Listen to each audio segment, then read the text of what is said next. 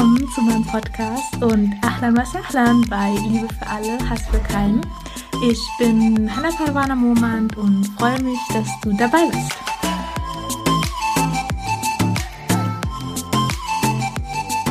Assalamu alaikum und herzlich willkommen zu einer neuen Podcast-Folge Liebe für alle, Hass für keinen. So, so schön, dass du da bist. Heute geht's weiter mit der Sira des Propheten sallallahu alaihi wasallam. Und zwar habe ich ja in der letzten Podcast-Folge unter anderem über den Habul Fijar gesprochen, einem Krieg, der ungerechterweise entstanden ist, aus einem Mord heraus, der ja ungerecht einfach passiert ist. Und anstatt dann, dass die Quraysh gesagt haben, wir zahlen Blutgeld, gab es Krieg, einen kalten Krieg, der sich über fünf Jahre hinweg zog, wo es fünf Tage auch gab, wo es tatsächliche Kämpfe gab, wo es Angriffe gab. Und das saß natürlich jetzt fest in den Köpfen der Quraysh und auch von Mohammed Islam, also das hat die Menschen auf jeden Fall geprägt und sie wollten so etwas nicht noch einmal erleben. Und dann, als Muhammad Sallam so circa 20 Jahre alt war, ist etwas passiert, was ja so ähnlich war, auch etwas, was ungerecht passiert ist und auch von einem Quraishi heraus. Deswegen kam es dann auch zu etwas, zu dem Hirfel Fudul, über den ich heute sprechen werde. Und zwar ist das Ganze so entstanden, dass ein Mann vom Stamm Az-Zubayt, der Stamm ähm, Zubayt, der liegt außerhalb von Mekka und dieser Mann, ähm, man hat ihn dann Az-Zubaydi genannt, weil der Name von ihm war, steht jetzt nicht irgendwo ganz präzise, deswegen war das dann Az-Zubaydi, also der Mann vom Stamme Zubayt. Ähm, genau, also er ist dann außerhalb von Mekka nach Mekka gegangen, um unter anderem Geschäfte zu machen. Und er traf dann auf einen Mann namens Al-As bin Wa'il. Und Al-As bin Wa'il war ein Quraishi, der in Mekka lebte und er war sehr interessiert an den Produkten, die der Az-Zubaydi verkauft hat. Und er sagte, hey, ich finde deine Produkte super, ich will die gern haben, aber kann ich dich auch morgen bezahlen dafür? Und weil Az-Zubaydi dieses Vertrauen hatte in diesen Mann, weil er sich dachte, okay, der Mann lebt in Mekka, Mekka hat die heilige Kaaba und deswegen hat dieser Mann auch diese Ehre und ich kann ihm vertrauen. Und deswegen stimmte er dann zu. Er sagte, okay, hier sind meine Sachen, ähm, genau, und morgen bezahlst du mich dafür. Als er dann aber am nächsten Tag zu Al-As bin Wa'il ging, um das Geld dann zu holen, sagte Al-As bin Wa'il, ja, ich kenne dich nicht, so, ich weiß nichts davon, dass wir irgendwelche Geschäfte miteinander gemacht haben. Also er nutzte das Vertrauen von Azubaydi aus. Er war überhaupt nicht davon, also er wollte einfach nicht das Geld bezahlen an Azubaydi. Und genau, das machte natürlich Azubaydi sehr traurig. Also er war am Boden zerstört und wusste nicht, okay, was soll ich machen? Ich habe hier jemanden vertraut und der verarscht mich jetzt. Und deswegen ging Azubaydi dann zu verschiedenen Anführern der Quraysh und sprach mit ihnen und sagte, hey, ich wurde betrogen und was kann ich jetzt machen? Und die Anführer der Quraysh, die mit ihm sprachen, sagten, ja, wir wissen nichts davon, wir waren nicht dabei, wir wissen nicht, ob du die Wahrheit sagst, wir können dir da jetzt auch nicht helfen. Und deswegen ging Azubaydi dann aus Verzweiflung heraus zur Kaaba zur Zeit des Sonnenaufgangs. Also am nächsten Tag ging er dann zur Kaaba, weil er nicht mehr weiter wusste. Und zur Zeit des Sonnenaufgangs war deswegen, weil viele Anführer der Quraysh trafen sich um diese Uhrzeit, um halt bestimmte Besprechungen für den Tag zu tätigen, um ein Update zu haben, sage ich mal, um zu sagen, okay, was sind die Tagespunkte, was steht heute an und so weiter und so fort. Deswegen trafen sie sich zur, zur Zeit des Sonnenaufgangs um die Kaaba herum. Und genau diese Zeit nutzte Azubaydi, um halt seine Ansprache zu halten. Und er zog auch aus Verzweiflung sein T-Shirt aus. Das ist nochmal so ein Zeichen, dass er wirklich, ja, verzweifelt ist und nicht mehr weiter weiß. Und er schrie und weinte und sagte dann, O Leute der Ehre und Würde, ihr, die ihr die Kaaba in eurer Mitte habt, also nochmal dieses Zeichen von ihr habt die Kaaba und ihr müsst doch eigentlich vertrauenswürdig sein. Und dann sagte er weiter, dieser Mann, der mein Vertrauen ausgenutzt hat, wie kann das passieren im Herzen von Mekka? Also er sprach über Al-As bin Wa'il, der halt sein Vertrauen ausgenutzt hat in Mekka, also in einer Stadt, wo er das nie hätte glauben können, dass das dort passieren kann, weil er hatte so viel Vertrauen halt auf die Quraysh. Und dann sagte er weiter, ich kam hierher, nicht nur für Geschäfte, sondern ich hatte die Hoffnung, vor der Kaaba zu beten. Und ich habe noch nicht einmal meine Intention erfüllt, hier zu beten. Also er hat erst diese Geschäfte gemacht, hatte er zumindest vor, und danach wollte er dann noch beten. Und dann sagte er, wo sind die Männer mit Ehre? Also er, er fragt nach den Männern, die auch aufstehen, um gegen dieses ungerechte, ja, zu handeln, ein Zeichen zu setzen. Und dann, ja, beendete er seine verzweifelte Rede und sagte, aber ich fand hier Männer, die unehrlich sind. Also damit meint er Al-As bin Wa'il und auch alle Anführer, zu denen er ja vorher gegangen ist und die ihm, ja, die kein Interesse daran zeigten, sich irgendwie für ihn einzusetzen, die alles ablockten und sagten, wir haben damit nichts zu tun, ähm, wir können dir da jetzt einfach nicht helfen. Und als seine Rede dann beendet war, war es natürlich erstmal still und alle schauten sich erstmal an und viele wussten ja auch, worum es ging, weil er war ja schon vorher bei vielen Anführern gewesen.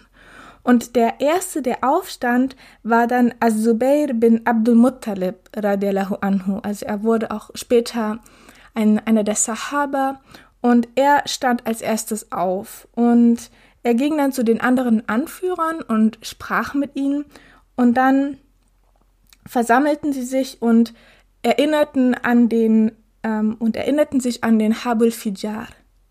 Also Az-Zubayr bin Abdul Muttalib hat dann mit den anderen Anführern gesagt, schaut mal, das hört sich doch so ähnlich an wie der Habul Fijar. Hier ist etwas Ungerechtes passiert, genauso wie es auch der Auslöser bei dem Harbul Fijar war. Und deswegen sagte dann Abdullah ibn Juda'an, das war einer der einflussreichsten in dieser Zeit, also der einflussreichste Anführer der Quraysh zu dieser Zeit. Er sagte, alle in mein Haus, wir müssen jetzt einen, eine Lösung dafür finden. Und er lud dann alle, ja, großen Leute ein in sein Haus und sie machten einen Pakt. Dieser Pakt bestand darin, dass sie sagten, wir müssen die Rechte des Unterdrückten unterstützen, sogar wenn er von unserem Stamm kommt. Also wenn jemand unterdrückt wird, können wir das nicht tolerieren. Wir müssen den Unterdrückten müssen wir unterstützen. Und wir lehnen halt das Verletzen von Rechten ab. Also wenn die Rechte von jemandem verletzt werden, dann stehen wir dagegen und stehen auf der Seite des Unterdrückten. Und sie nannten dann diesen Pakt Hilf al-Fudul. Und Hilf ist ja ein Synonym oder ein Wort, was man für Pakt benutzt. Und Al-Fudul, da gibt es zwei unterschiedliche Meinungen, warum Al-Fudul. Und zwar ist die erste Meinung, dass drei Teilnehmer dieses ähm, Hilf al-Fudul, also dieses Treffens in dem Hause von Abdullah ibn Juda'an, hießen Fadl. Und genau, also der Pakt, wo alle drei Fadls, also Fudul, dann in der Mehrzahl dabei waren.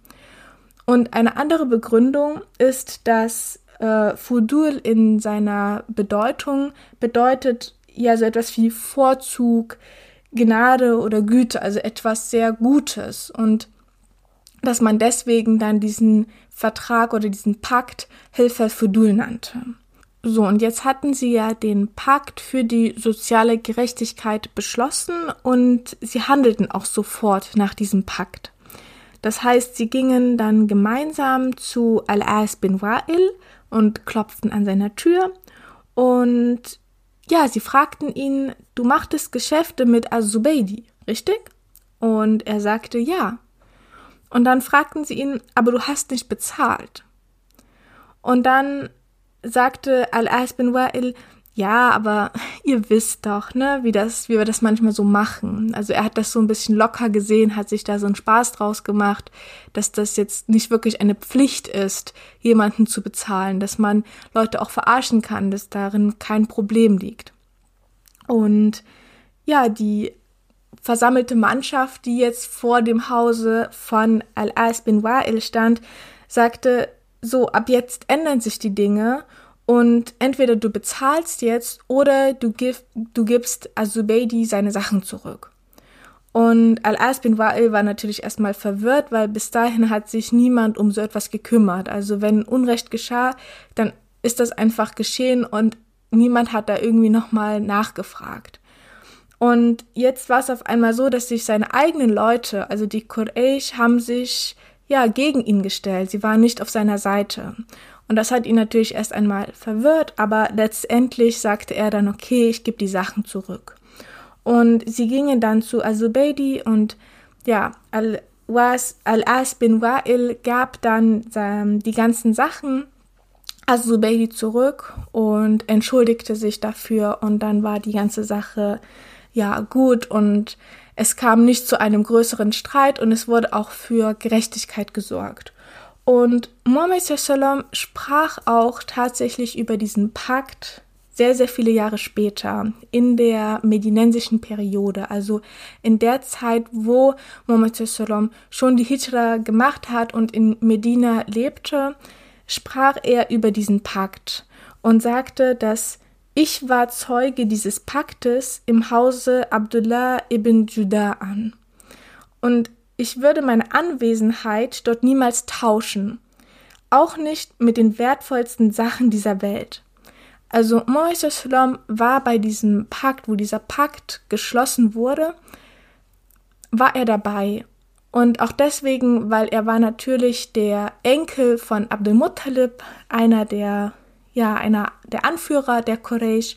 Und Abu Talib nahm ihn natürlich auch zu verschiedenen Gesellschaften mit, einfach damit er diese Erfahrungen machen kann. Und im Jahre, also als Muhammad Sallam so 20 Jahre alt war, war er wirklich in diesem Haus und erlebte das Beschließen dieses Paktes mit. Und er sagte, dass er würde jetzt, wenn er jetzt zu diesem Pakt gerufen werden würde, also in der Zeit des Islams, dann würde er auch nach ihm handeln. Also dann würde er aufstehen und für diese Gerechtigkeit auch sorgen. Ähm, das zeigt halt einfach, dass dieser Pakt, auch wenn er in der Zeit der Jahiliya entstanden ist, also in der Zeit, die Zeit vor dem Islam, nennt man Zeit der Jahiliya, Zeit der Ignoranz. Und dieser Pakt ist genau in dieser Zeit entstanden. Aber Mohammed ehrt diesen Pakt, weil er eben auf etwas ganz ganz, ganz wichtigen, auch im Sinne des Islam basiert, auf dieser Gerechtigkeit. Also der Pakt war gerecht und deswegen ehrt Muhammad Sallam ihn auch ja so, so viele Jahre später, als er in Medina lebt. Und der Hilfe Fudul ist ganz interessant, auf den wurde sich auch noch nach der Zeit des Propheten Sallam berufen. Also auch nach der Zeit des Propheten Sallam war dieser Pakt des Hilfe Fudul war in den Köpfen der Sahaba und in den Köpfen der Kinder der Sahaba noch ja vorhanden. Und zwar war es dann so, dass es gab einmal einen, einen Streit, eine kleine Diskussion zwischen dem Enkel des Propheten sallallahu alaihi wasallam Hussein ibn Ali ibn Ali Talib, also ja der Sohn von Ali ibn Ali Talib und ja, er hatte eine Diskussion mit Al-Walid bin Utbah ibn Abi Sufyan. Und es ging um Geld und Al-Walid bin Utbah ibn Abi Sufyan war ein Anführer von Medina. Und sein Onkel Muawiyah, radiallahu anhu, hat ihn dann zu diesem Amt auch berufen. Also er war der Anführer von Medina. Und in diesem Streit über das Geld benutzte er seine Position, um Hussein radiallahu anhu auszunutzen. Und Hussein radiallahu anhu sagte dann zu Al-Walid, dass er solle sein Recht ihm gegenüber erfüllen und dass er es auch nicht toleriert, ähm, ja, dass er es nicht schaffen wird, ihn auszunutzen, nur weil er in diesem Amt ist, in diesem Amt des Anführers von Medina. Und er ging dann auch, ähm, also er sagte dann, sonst werde ich mein Schwert nehmen und in der Moschee des Propheten sallallahu alaihi wasallam stehen und ich werde mich auf den Hilf al-Fudul berufen. Also das heißt, dass er stand jetzt da und sah, okay, Al-Walid will irgendwie mich ausnutzen und er benutzt sein Amt dazu, mich jetzt hier auszunutzen, mir das Geld nicht wiederzugeben. Aber ich als Hussein radiallahu anhu toleriere das nicht. Und wenn er mich trotzdem verarschen will, wenn er trotzdem mich ausnutzen will, dann werde ich mit meinem Schwert in die Moschee des Propheten sallam gehen und mich auf den Hilfe Fudul berufen. Und als er das dann ja laut verkündete, stand dann auch Abdullah az-Zubayr anhu auf für Hussein und sagte, ich werde das gleiche tun. Und dann standen auch noch weitere auf und sagten, dass sie ihr Schwert nehmen würden und Hussein in dieser Sache unterstützen werden. Also das heißt, dass dieser Hilfe Fudul in den Köpfen noch sehr präsent war und dass die Worte von Mohammed Sallam, als er damals noch über den Pakt gesprochen hat, ja auch sehr präsent waren und sie wussten, dass dieser Pakt etwas sehr Ehrenvolles ist und dass man sich immer auf ihn berufen kann, auch wenn er aus einer Zeit der Ignoranz, aus der Jahiliya kommt. Und dann gab Al-Walid dann Hussein radiallahu anhu sein Geld zurück und das macht auch noch einmal deutlich, dass das Einstehen für soziale Gerechtigkeit eine der Aufgaben als Muslim ist. Also wir sind hier, um auch für die soziale Gerechtigkeit einzustehen. Es ist nicht nur etwas, wo man sagt, ja, okay, es ist schön, dass es das gibt, sondern wirklich etwas, was wir als Muslime auch, ja, wo wir wirklich einstehen müssen, wenn wir etwas Ungerechtes sehen. Und nach dem Vorbild der Sahaba und des Propheten zu handeln. Nach dem Hilfe Fudul, also Mohammed Islam befand sich ja jetzt in seinen Zwanzigern und wollte ja ein wenig selbstständig auch werden und noch mehr Verantwortung auch für die Familie und für sein eigenes Leben übernehmen und ja, hatte diesen Traum, Geschäfte zu starten, weil die Quraysh waren Geschäftsmänner und deswegen wollte er dann auch anfangen, diese Geschäfte zu machen. Und Aufgrund der Erfahrung, die Abu Talib ja mit Buhaira gemacht hatte, wollte er jetzt nicht, dass Muhammad Sallam auch diese Geschäfte macht, dass er auf lange Geschäftsreisen geht und bis nach Ascham wandert und dann dort seine Produkte verkauft und dort wieder einkauft und wieder nach Mekka zurückkommt. Also das wollte er nicht. Abu Talib war auch in, ja, in finanzieller Not, also er hatte nicht sehr viel Geld, um jetzt zu sagen, ich kaufe dir jetzt deine Produkte, die du dann verkaufen kannst. Also das heißt, Mohammed Islam hatte keine Dinge, die er verkaufen konnte. Und ähm, Abu Talib hatte auch ein wenig Angst, dass er als Geschäftsmann tätig ist, aufgrund dieser Erfahrung mit Buhaira. Und deswegen sagte Mohammed Islam, okay, ich ja, ich suche mir einen Partner, dann ähm, brauche ich dann auch nicht dieses erste Geld, um halt erstmal Produkte zu kaufen, sondern mit meinem Partner kann ich dann erstmal zusammen arbeiten und wir können uns das dann ja zusammen erwirtschaften.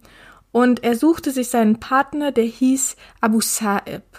Und Abu Sa'ib war ein sehr vertrauenswürdiger und ehrlicher Mann und zusammen mit ihm wurde Mohammed Islam sehr erfolgreich. Also das heißt, sie arbeiteten kurz zusammen als Geschäftsmänner und nachdem sie sehr erfolgreich wurden in dem, was sie machten und sie beide auch Erfahrungen für sich sammelten, konnten sie dann alleine auch Geschäfte machen. Also sie hatten das nötige Geld, auch jetzt alleine Geschäfte zu machen, um sich diese Produkte halt zu kaufen und dann wieder zu verkaufen.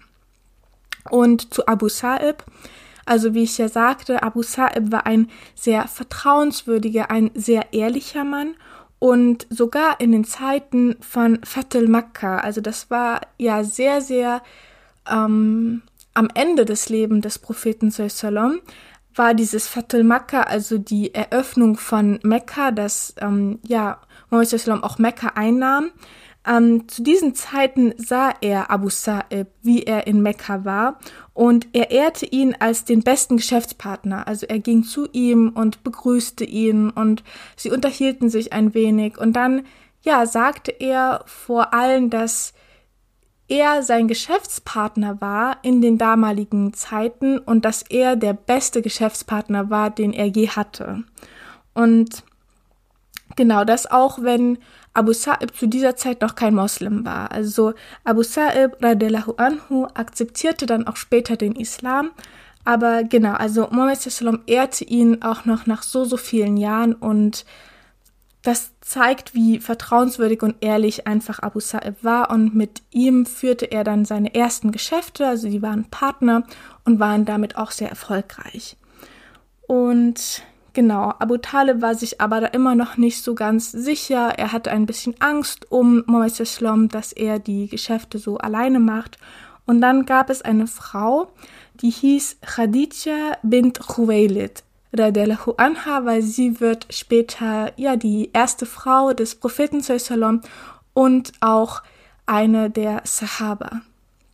Und Khadija bint Khuwailid war schon zweimal verheiratet und jetzt Witwe. Und sie war auch eine sehr wohlhabende Frau. Also sie kam aus einer sehr wohlhabenden Familie und sie erbte natürlich auch von ihren Männern.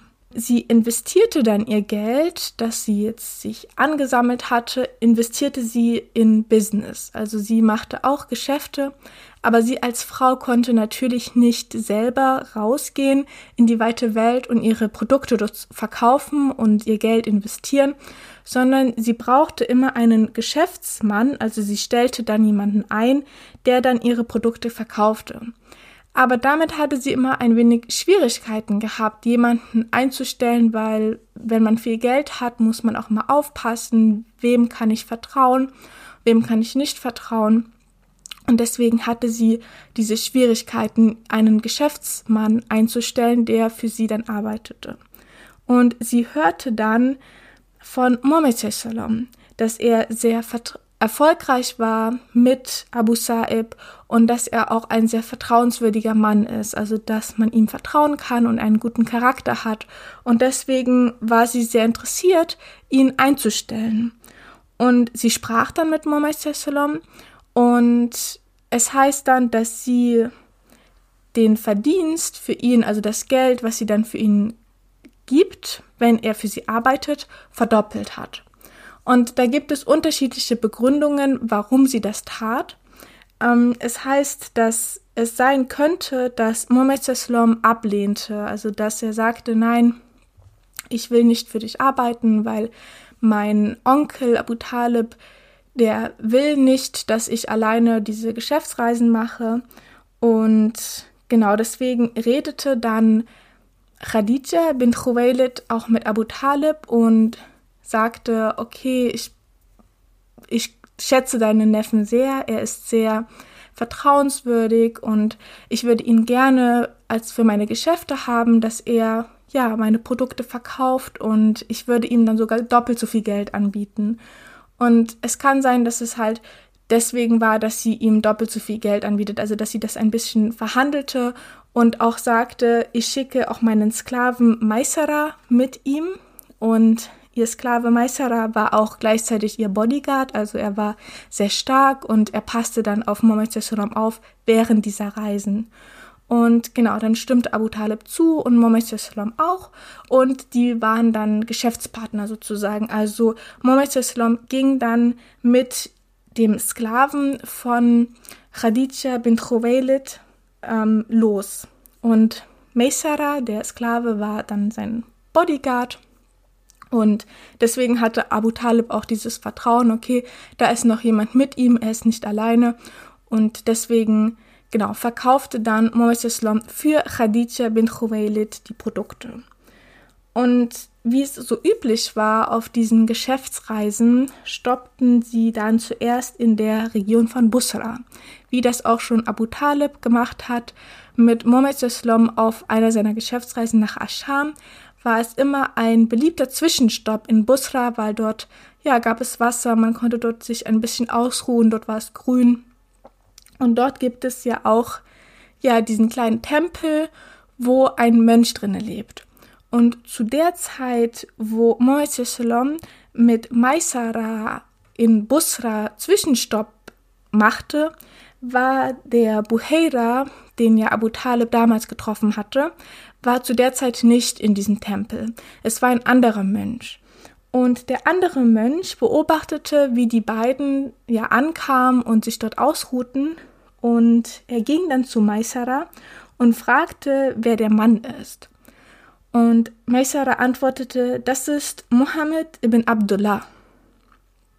Und der Mönch erwiderte, dass nur Propheten hatten unter diesem Baum gesessen. Also er wies darauf hin, dass Muhammad Shalom ein sehr besonderer Mensch ist.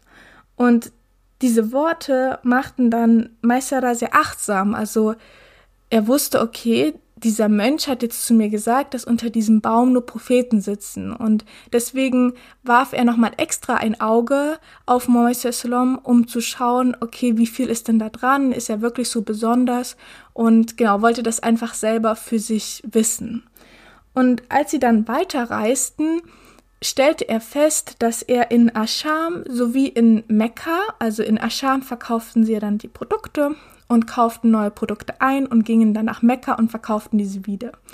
Und er stellte fest, dass sie ja in Ascham und in Mekka mehr Umsatz machten, also sie verdienten mehr Geld als gewöhnlicherweise, weil Maisara war schon auf anderen Geschäftsreisen mit und er sah das dann, okay, wir verdienen auf einmal mehr Geld. Und das, ja, machte ihn schon mal sehr aufmerksam auf ihn.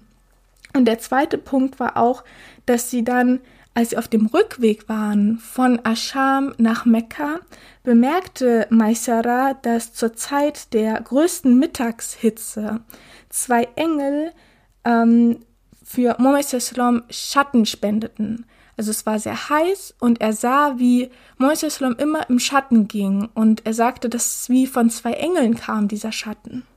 Und genau, als dann die beiden zurückkamen, gab natürlich Mohammed das ganze Geld Khadija bin Khuwailid und Khadija war sehr beeindruckt für diese gute Geschäfte. Also sie hat auch gemerkt, dass auf einmal, ja, wie viel Geld sie auf einmal von dieser Geschäftsreise zurückbekommen hat.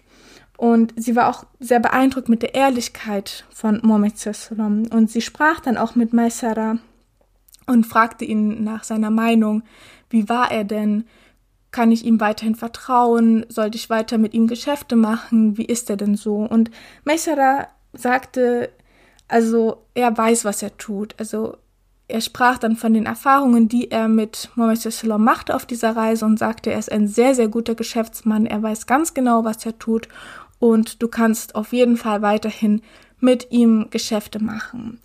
Und Maisara sagte dann auch, dass er sehr besonders ist. Also er erzählte dann von dieser Begegnung mit dem Mönch und von diesem Schatten, den er auf dem Rückweg von Ascham nach Mekka gesehen hat. Und das hat natürlich das Interesse von Khadija dann noch mehr geweckt. Muhammad Sallam machte dann noch ein paar mehr Geschäftsreisen für Khadija radiallahu anha und Khadija radiallahu anha spricht dann auch mit Waraka bin Naufal, also mit dem Cousin, über den ich ja schon in einer der ersten Podcast-Folgen gesprochen habe. Ähm, ja, der Cousin, der einer der Hunafa ist, der dem Din al-Hanif zugehörig ist und genau, also nur einen Gott anbetet, nicht diese Vielgötterei betreibt. Und sie spricht mit Waraka bin Naufal über Muhammad sallam und spricht über die Erfahrungen, die sie mit ihm in diesem mm, Geschäft gemacht hat, also in seinem Business. Und sie sagte, dass sie jemanden heiraten will, der einen guten Charakter hat, weil Khadija radiallahu anha war ja schon zweimal verheiratet und jetzt ist sie Witwe. Und natürlich möchte sie noch einmal heiraten. Und sie hat auch schon sehr viele Heiratsanträge bekommen, aber sie hat immer diese Angst, wenn sie diesen Heiratsantrag bekommen hat, dass derjenige nur wegen ihrem Geld sie dann heiraten will. Also nicht aus Liebe heraus oder ja, weil er einen guten Charakter hat, sondern weil einfach er wegen dem Geld hinter ihr her ist. Und das ist ihre Angst. Und sie sagte, dass sie in Mohammed Islam diesen guten Charakter sieht und dass sie ihn deswegen heiraten will. Und genau, Baraka bin Naufal sagt, das ist keine schlechte Idee und sie sprach dann auch mit einer ihrer Freundinnen, Nafisa, und ja, sie sagte, ich habe Interesse an Mohammed Sallam und Nafisa sagte auch, das ist eine sehr gute Idee. Er ist ein guter Mann, ein, ein Mann mit Ehre, ein vertrauenswürdiger Mann. Und sie sagte sogar, ich kann dir helfen in dieser ganzen Sache. Und Nafisa ging dann zu Mohammed Sallam und sprach mit ihm und sagte, was denkst du denn über Khadija als Persönlichkeit? Und Mohammed Sallam antwortete, dass sie ja einen sehr guten Charakter hat und dass sie ehrlich ist und vertrauenswürdig ist. Also sie findet sie als per in Person, also ihre Persönlichkeit, findet Mohammed Islam sehr, sehr gut. Und Nafisa, also die Freundin von Khadija radiallahu anha, fragte dann Mohammed Islam, würdest du denn sie als Ehefrau in Betracht ziehen? Und Mohammed Islam antwortete, ist sie denn interessiert an einer Hochzeit mit mir? Und Nafisa antwortete dann, ja, na klar, sonst wäre ich ja nicht hier. Und Mohammed Islam sagt dann, okay, wenn sie Interesse an mir hat, dann habe ich auch nichts dagegen. Also dann habe ich auch Interesse an ihr, sie zu heiraten. Und dann gingen die beiden dann halt gemeinsam zu Abu Talib, um mit ihm über das Ganze zu sprechen. Und an diesem Punkt würde ich auch gerne meinen Podcast für heute beenden, dass ich dann das nächste Mal über die weiteren Besprechungen in der Familie sprechen kann und dann über die Hochzeit von Khadija radiallahu anha mit dem Propheten Muhammad sallallahu alaihi wasallam. Und genau, jetzt würde ich noch mal ganz kurz zusammenfassen, was wir denn heute überhaupt so gelernt haben. Also zum einen ist, dass Mohammed Islam ein ehrlicher Geschäftsmann war. Also dass Ehrlichkeit sehr, sehr wichtig ist. Vor allen Dingen in Geschäften, um halt gute Geschäfte zu machen, um erfolgreich zu werden und auch, dass der Charakter das Wichtigste ist in der Partnersuche. Also, dass es nicht um Geld geht, dass wenn jemand kommt, er dann einen wirklich guten Charakter ist das, wo man ja sehr darauf achten soll. Nicht, dass er Geld hat, nicht, dass er einen tollen Job hat, sondern wirklich der Charakter ist das Ausschlaggebende für die Partnersuche, für eine gute Ehe. Und genau, in diesen Punkten möchte ich jetzt meinen Podcast abschließen. Ich bin dir sehr, sehr dankbar, dass du bis jetzt dran geblieben bist und würde mich super freuen, wenn du auch das nächste Mal wieder dabei bist. Inshallah. Und wünsche dir dann einen wunderschönen Tag. Ma salam.